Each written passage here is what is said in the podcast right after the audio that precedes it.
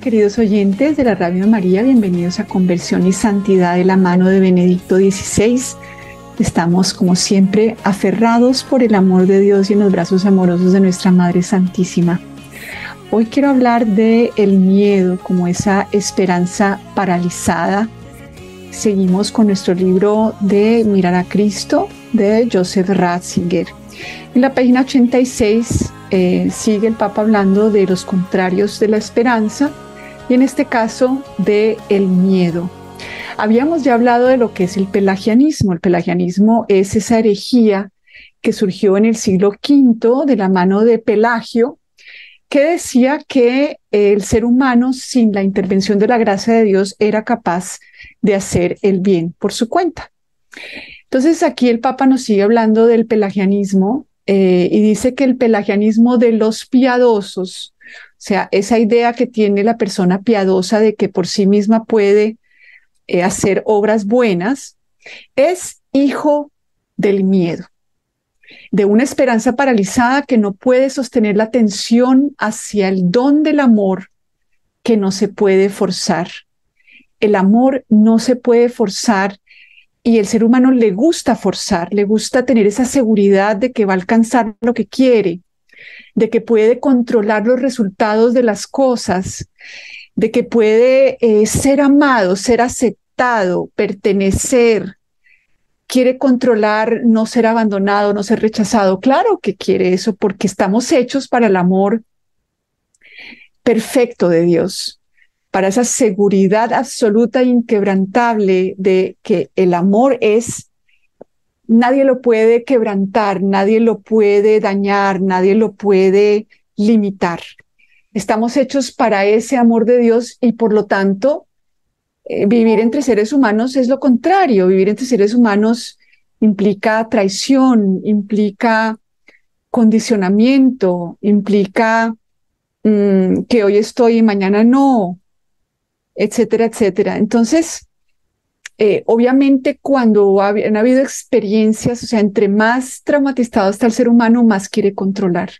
Entonces, una forma de controlar eh, es esto que se llama el Papa, el pelagianismo de los piadosos. Y me gusta mucho porque generalmente nos enfocamos eh, en cómo eh, son los no cristianos, los no creyentes, los que no están aquí con nosotros, pero el Papa Benedicto se centra en cómo nosotros mismos que vamos a misa eh, podemos estar tan separados, tan aislados de Dios. Entonces, fíjense que el creer en el amor y el estar en el mundo desde un lugar de no control, de no forzar, de no obligar, de no asegurarme que me vayan a querer, pues es muy difícil. Entonces, pues el amor es gratuito y el amor no se puede forzar. Yo no puedo forzar a la gente para que me quiera.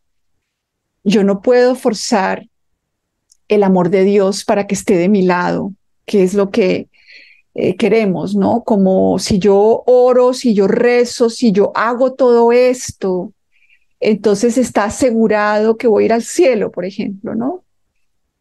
Entonces resulta que el amor es gratuito y el amor no se puede forzar. Yo no puedo hacer eh, negociar con el amor.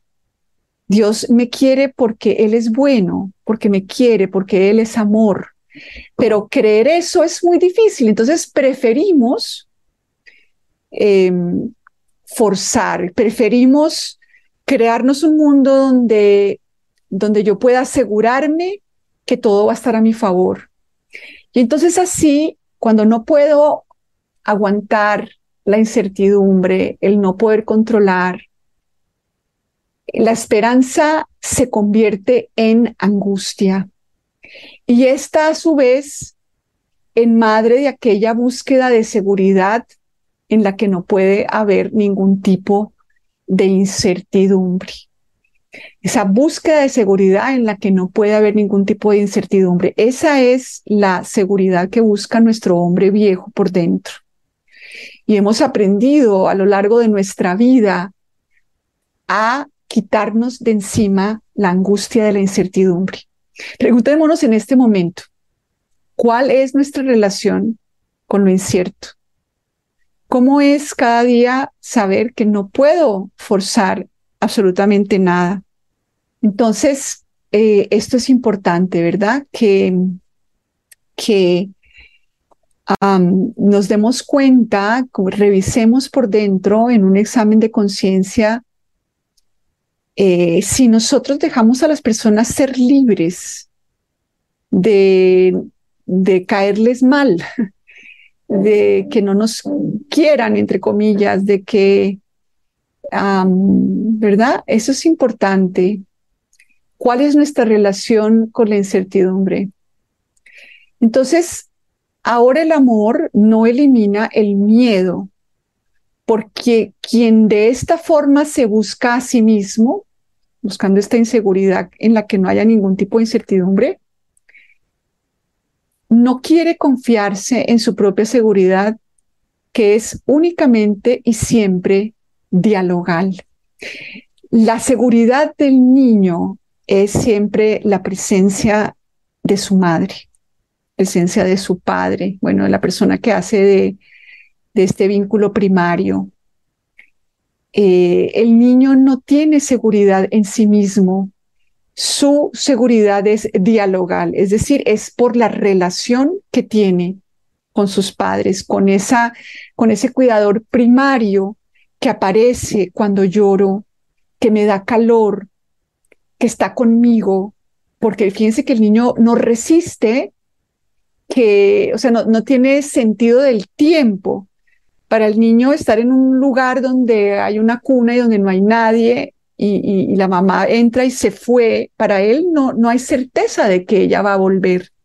Solo la presencia de su madre le quita el miedo y le da la seguridad, o por lo menos esa presencia que responde sensiblemente a esos requerimientos del niño cuando se siente inseguro, llora y que, que con cuánta rapidez la madre aparece y, y le da lo que necesita, es lo que va creando lo que se llama ese vínculo seguro, ¿cierto? Entonces, la seguridad del ser humano es siempre relacional, es siempre dialogal.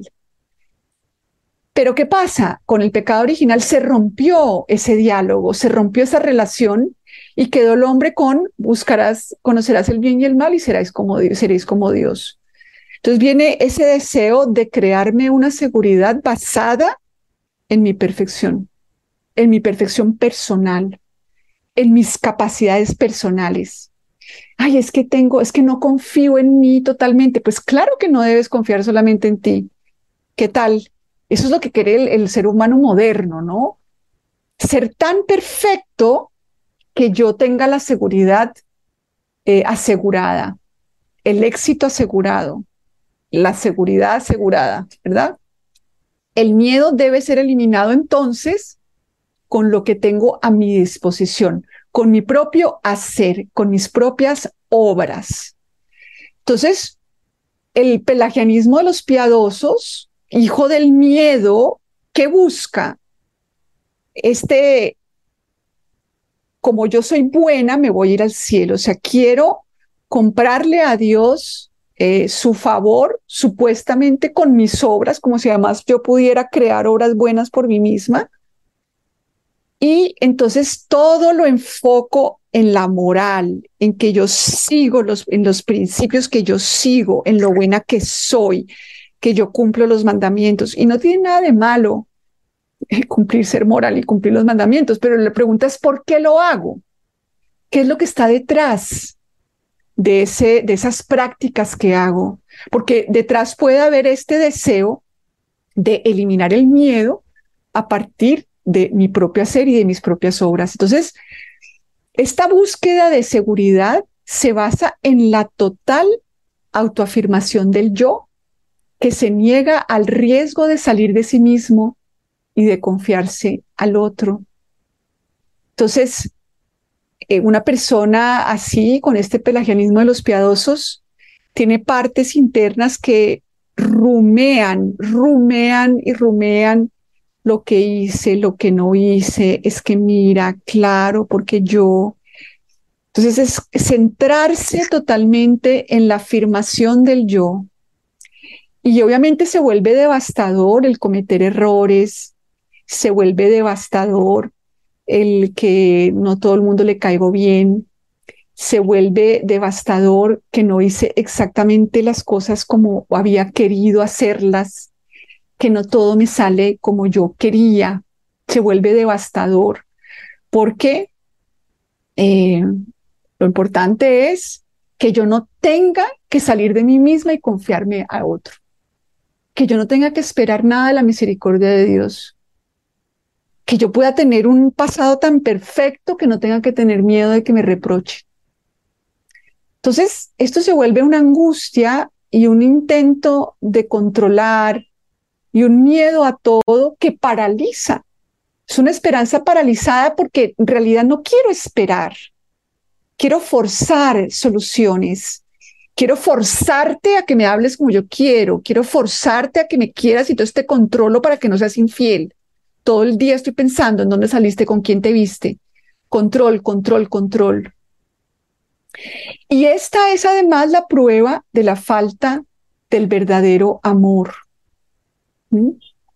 El amor deja libre. Dios nos deja libres, nos invita a responder a su amor, nos invita a conocerlo, pero no nos forza, no nos quita la libertad, deja que el hijo pródigo se vaya, para que en ese irse y el experimentar esas consecuencias de su huida, algún día quiera volver o no.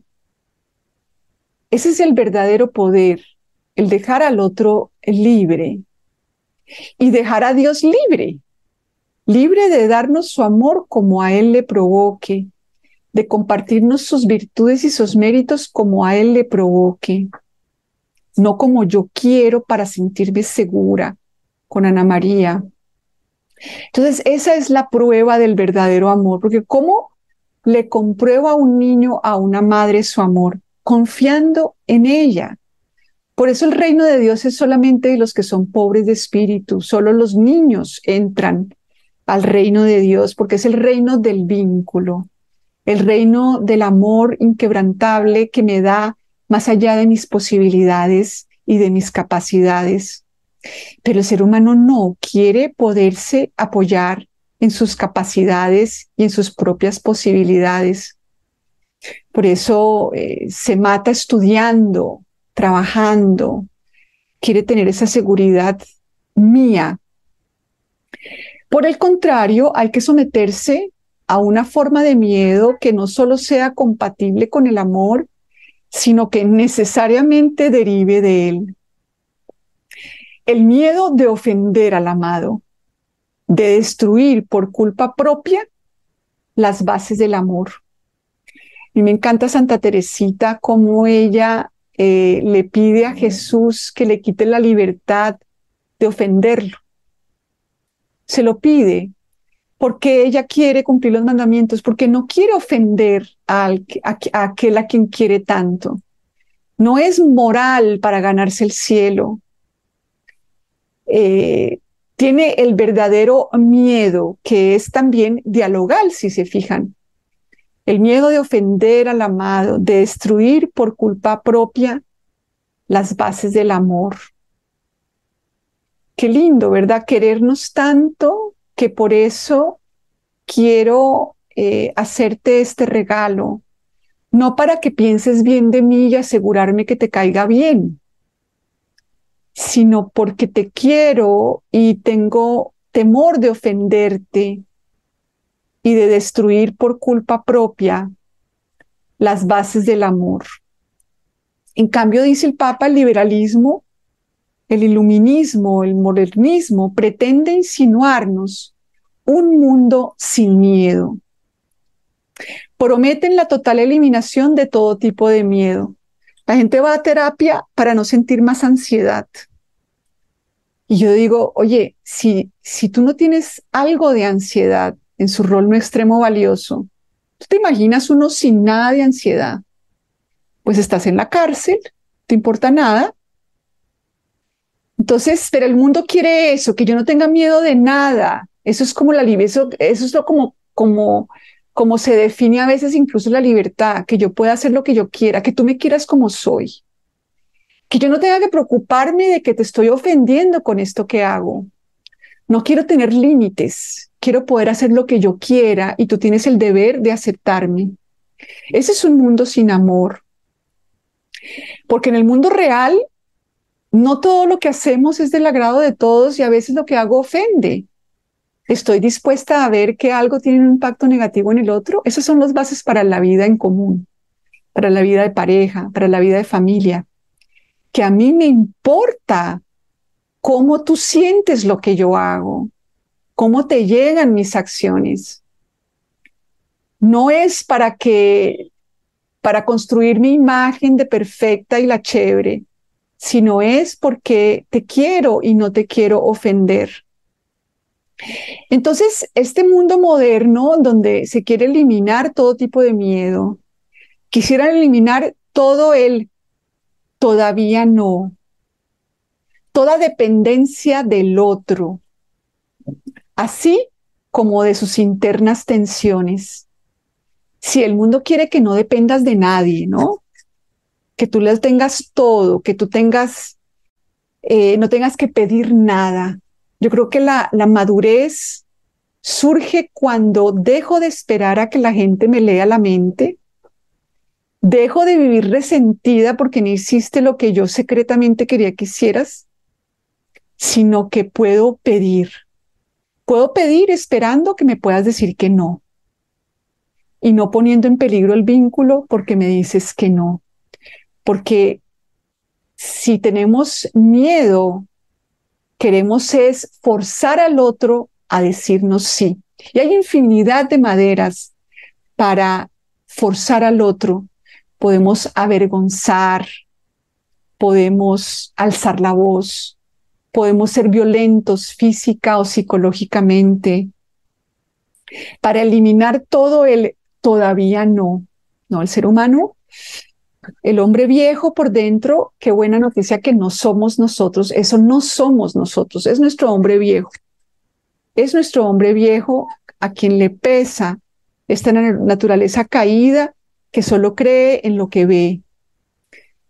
Entonces, fíjense esto, a mí me impresiona porque pues llega mucha gente con codependencia a, a terapia y, la gente los critica mucho, ¿no? Porque, ay, tan dependiente, te importa lo que piensen los demás.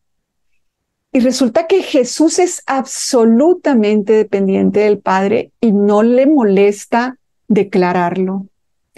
Dice que él depende totalmente del Padre, que su doctrina no es suya, que el Padre vive en él, entonces, fíjense que Jesús es absolutamente dependiente del Padre y si somos cristianos es porque queremos imitar a Cristo. Entonces, esto va en contravía absoluta con el mundo moderno y posmoderno, en donde la idea es que yo sea absolutamente autosuficiente, donde ya no hay medias naranjas, hasta lo dicen, ¿no? Sino que todos somos manzanas enteras. Y resulta que no existimos sino como medias naranjas de Jesús porque somos su cuerpo. Sin Él no soy. Pero no, fíjense, hasta hablamos así. No, yo tengo que ser absolutamente autosuficiente. Y si no, porque estamos, vivimos en un entramado de interdependencias absoluta. Si es así, entonces yo, ¿por qué tengo que ir a la Olímpica a comprar tomates? Debería entonces poder yo cultivar los míos, pero vivimos en la interdependencia, pero nos avergüenza decirlo.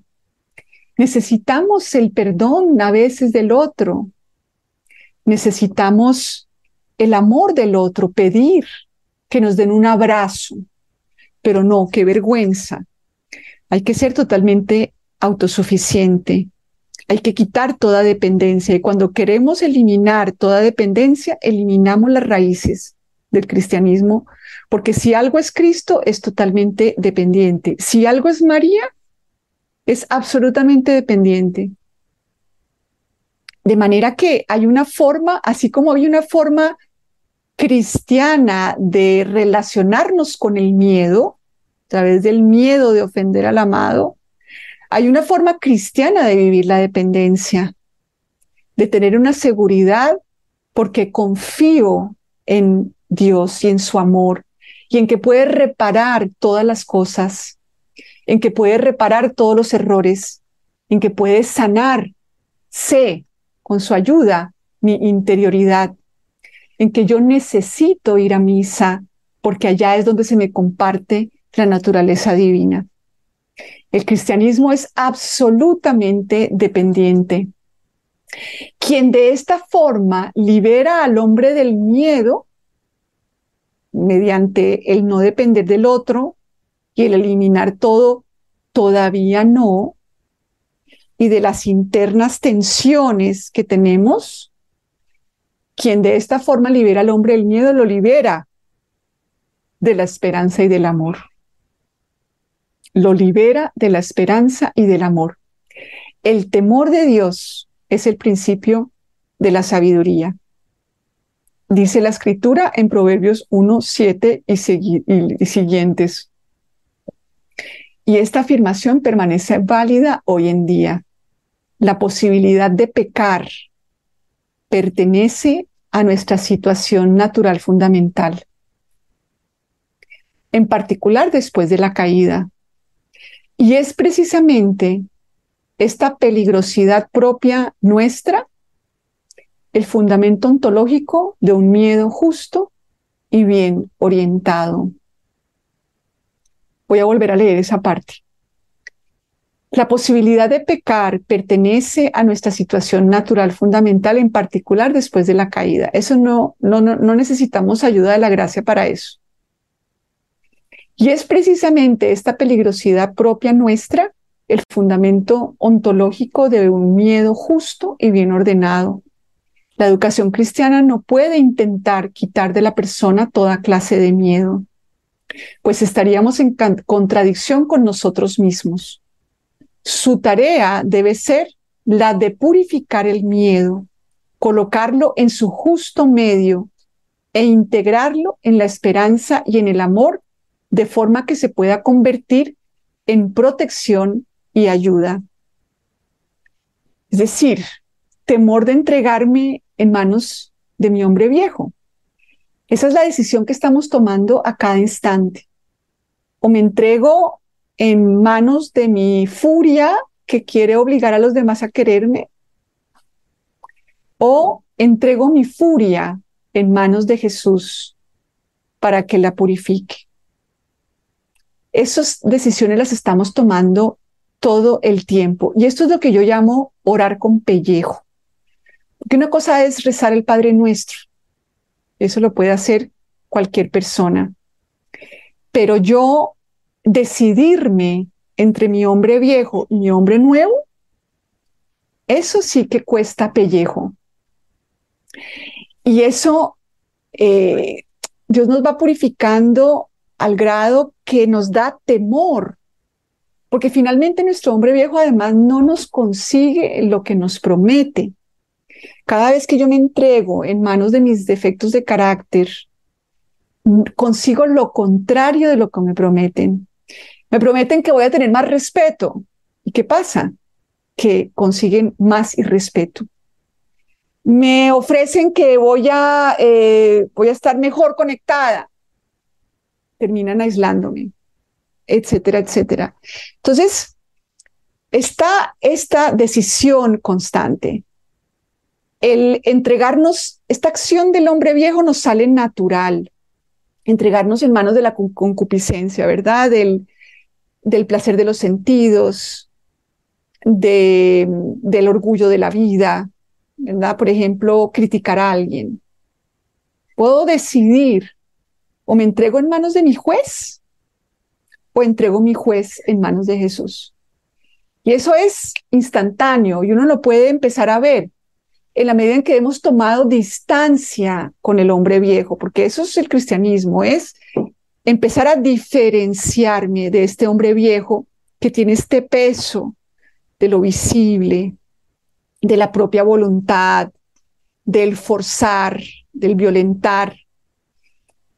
Empezar a tomar esa distancia esa distancia que me permite la opción de responder al amor de Dios. de, de entregarme, de confiarme en sus manos, pero entregarle sobre todo mi enfermedad, mi hombre viejo que empiezo a conocer cada vez mejor. ¿Para qué? Para diferenciarme y para poder, como dice San Pablo, ¿quién me librará? Estoy vendido al poder del pecado.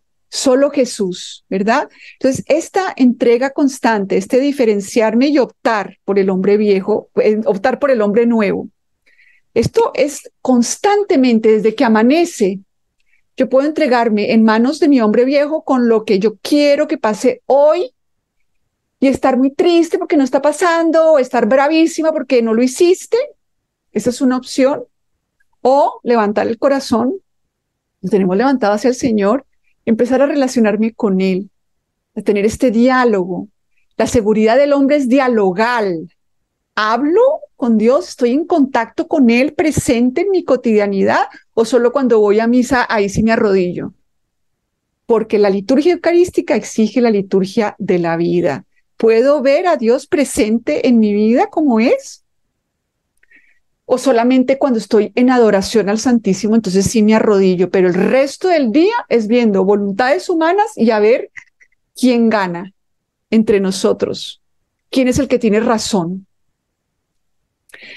Entonces, mm, cuando uno se propone eliminar totalmente el miedo y sus consecuencias, ah, no, perdón, su tarea debe ser la de purificar el miedo, colocarlo en su justo medio e integrarlo en la esperanza y en el amor de forma que se pueda convertir en protección y ayuda.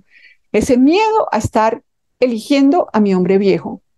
Así podrá, porque además, eh, hombre viejo lo que activa en los demás es hombre viejo y el baile de hombres viejos.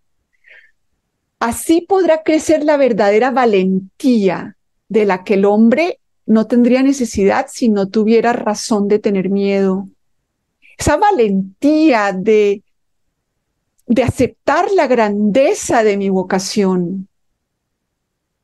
Cuando uno se propone eliminar totalmente el miedo y sus consecuencias, parece no acordarse que son reales las amenazas contra nuestra salvación y contra la integridad de nuestro ser. El miedo, si no se pone en un justo medio, aparece repetidamente bajo distintos disfraces, como expresión de la angustia fundamental del hombre. En nuestro tiempo, en el que han desaparecido del hombre el ansia por la salvación y la conciencia de pecado, y en el que se presume de haberse liberado del miedo, germinan nuevas angustias y aparece de diversas formas una especie de psicosis colectiva. Miedo del azote de las grandes enfermedades que destruyen al hombre. Angustia ante las consecuencias de nuestra potencia técnica. Angustia por el vacío y el absurdo de la existencia. Quien piense en las reacciones habidas después de Chernobyl, verá que el miedo no subyugado en el fondo del corazón humano puede conducir en cualquier tiempo a explosiones irracionales.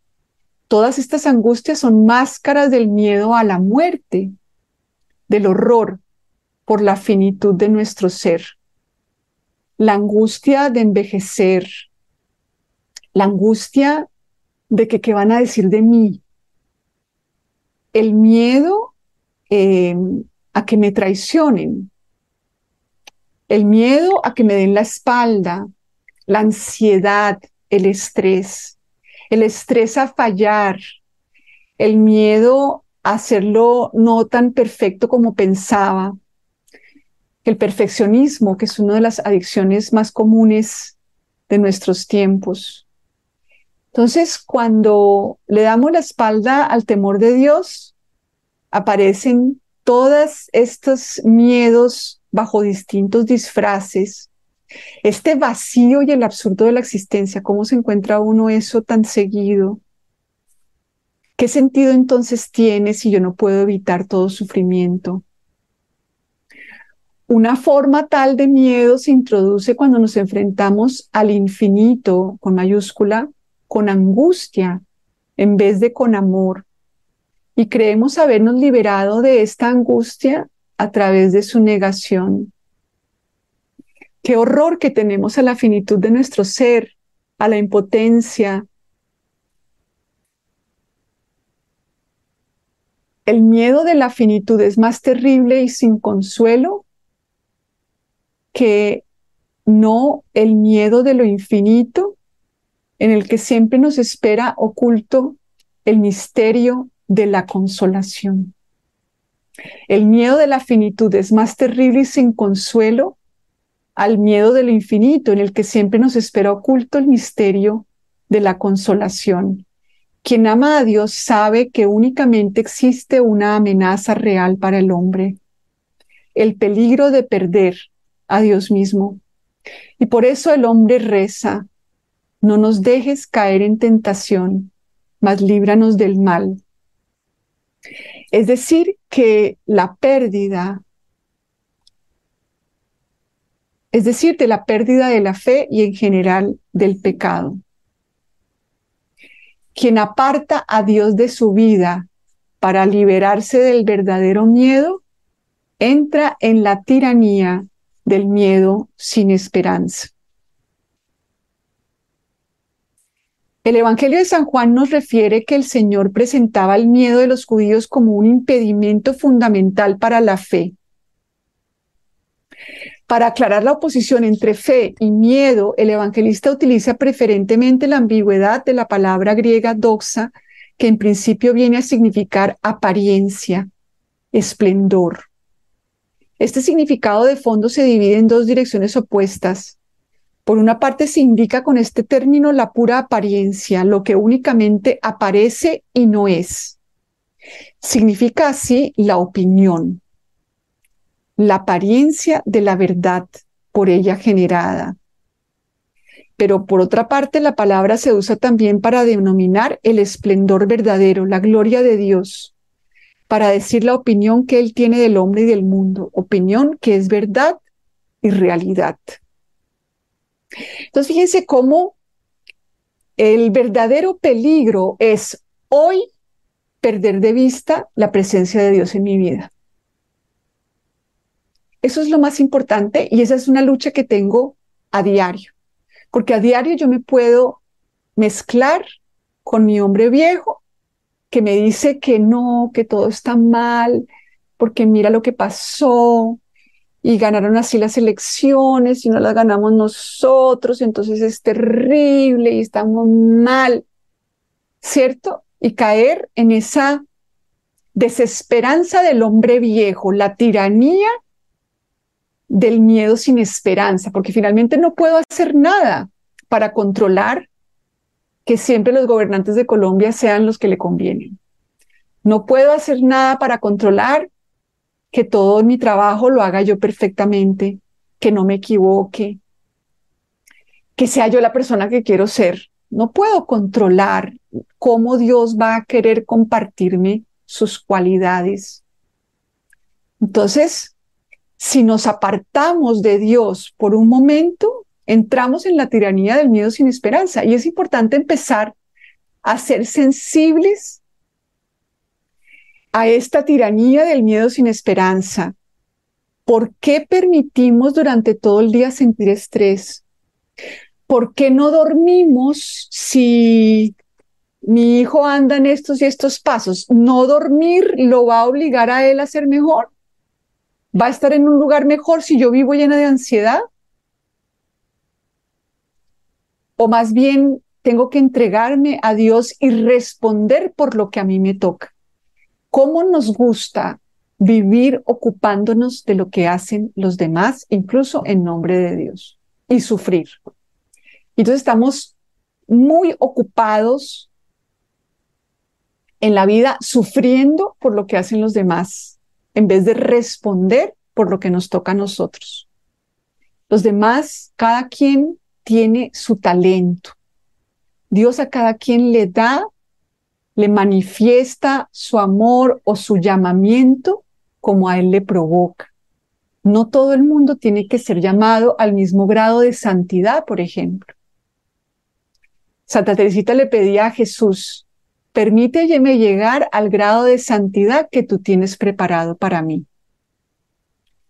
Y eso quiere decir que ni yo conozco cuál es el grado de santidad al que yo estoy llamada. Solo sé que hoy tengo que responder al amor de Dios como quiera que Él me lo ha permitido comprender. Los demás, ¿a qué grado de santidad están llamados? ¿Qué, qué, qué talento les ha dado? Si Dios le dio uno, cinco o diez, ¿cómo está contestando a esos talentos? no me corresponde ni dilucidarlo, ni pensar en eso, ni juzgarlo, y mucho menos forzarlo. Es muy curioso que nos gusta hablar del amor por medio de la violencia, obligando a los demás, avergonzándolos, como nos gusta avergonzar a nuestro hombre viejo. Esa es la buena noticia. Ese no somos, no es nuestro verdadero yo. Entonces, la única amenaza real mía de Dios de hoy, para mí, es el peligro de perder a Dios de vista. El peligro de hoy no entregar todo mi día a Jesús para que Él le dé valor redentor, como quien entrega los cinco panes y los dos peces para que Jesús los multiplique, porque si nos dice, denles de comer. El cristianismo no es para que yo vaya al cielo, sino para que yo les dé de comer. Y entonces uno puede decir, pero ¿cómo, Señor? Si solamente tengo dos panes, eh, dos, tres, cinco panes y dos peces, no me acuerdo cuál es el orden, ¿cierto? Pero esos cinco panes y dos peces no son para mí, no son para que yo, en el pelagianismo de los piadosos, tenga mis super cinco panes y los dos peces, porque ni lo son, sino es para en la liturgia de la vida llevarle a Jesús esto que estoy haciendo en este momento para que Él le dé valor redentor. Esto es lo que me toca hoy. Y por eso pido, no me dejes caer en tentación, porque es que me es muy fácil seguir solamente mi visión humana y dedicarme solamente a mis metas humanas, concretas, bonitas, de que ahorita esto me salga bien y estar satisfecha de que, mira, lo dije porque leí el libro y súper chévere, y además hablé del Papa Benedicto, entonces es súper chévere, súper guau, ¿no? Y además me oyeron, mira, estaban conectados, metas humanas, y ay, no, no se conectó nadie, solo dos personas estaban conectadas por Facebook, o sea, no, tenaz a ver qué hacemos para que se conecten más. Y podemos vivir en la tiranía del miedo sin esperanza, y el estrés y la ansiedad y la angustia. O todo esto tiene un potencial valor redentor si yo se lo entrego a Cristo y dejo que además le lave los pies, porque no hay nada que hagamos que esté libre de orgullo, de gloria propia. Y con eso tenemos que contar y Jesús no tiene ninguna ilusión de que no va a ser así. Por eso le dijo a Pedro, mijito, te tengo que lavar los pies. Ay, no, no, no, no, no, qué oso, no me vas a lavar los pies. Entonces no tengo parte contigo. Entonces todo lo nuestro, para salir de ese pelagianismo de los piadosos, todo necesita ser purificado y transformado. Pero yo tengo que llevarlo, yo tengo que llevar mis cinco panes y dos peces. O como en las bodas de Caná, hay que llevar el agua para que la transformen en vino. Hay que llevar el pedazo de hostia y el pedazo de vino para que lo transformen en el cuerpo y la sangre de Cristo. Esto con magia no es, no es a punta de rezos ni de rodillas peladas. Es con pellejo, con la entrega de mi realidad, de mi vida, de con la purificación de mi entrega a mi hombre viejo. Tengo que empezar a crear esa distancia con este peso que me lleva a no ver a Dios, sino en el, en el sagrario, a no verlo en mi vida diaria, a no verlo en el otro. Ah, pero es que me cae mal. Entonces sí, yo, voy a hablar mal de esa persona, porque es que, uy, mira lo que me hizo. Y ahí lanzamos el cristianismo por la cascada, se perdió.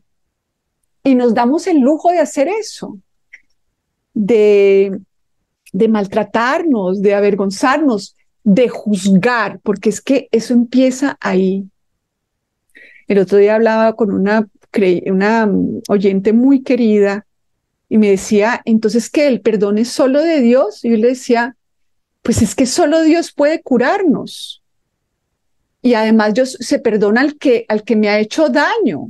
Y yo, ¿cómo puedo saber si solamente si te juzgo que me hiciste daño, entonces te tengo que perdonar? Pero si yo no juzgo, yo no tengo que perdonar a nadie.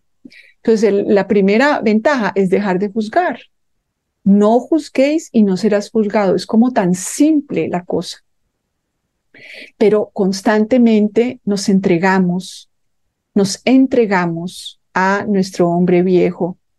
Por eso hay que conocerlo muy bien, al que le da rabia, al que intelectualiza, al que se cree mejor que los demás, al que juzga, al que le da angustia, al que le da estrés, al perfeccionista, eh, al, que le, se la pasa dándole consejos a los demás como si supiera qué deben hacer, etcétera, etcétera.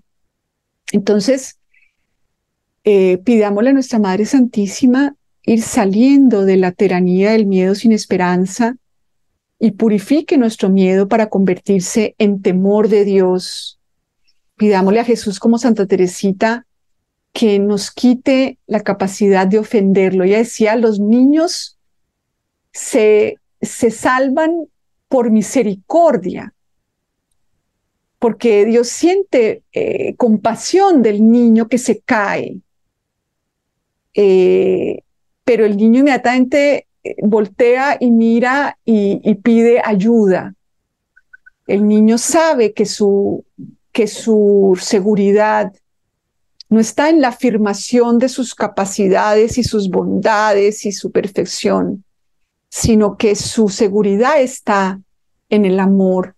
Y en eso podemos estar seguros, en este amor absoluto, indestructible, de nuestro Padre Celestial que constantemente nos está dando gracia. Todo es gracia, decía Santa Teresita, pero nosotros nos permitimos poner un muro entre la gracia y nosotros y nos permitimos sentir este miedo que destruye, que destruye y que paraliza. Y entre más perdemos el amor y la esperanza más controladores nos volvemos.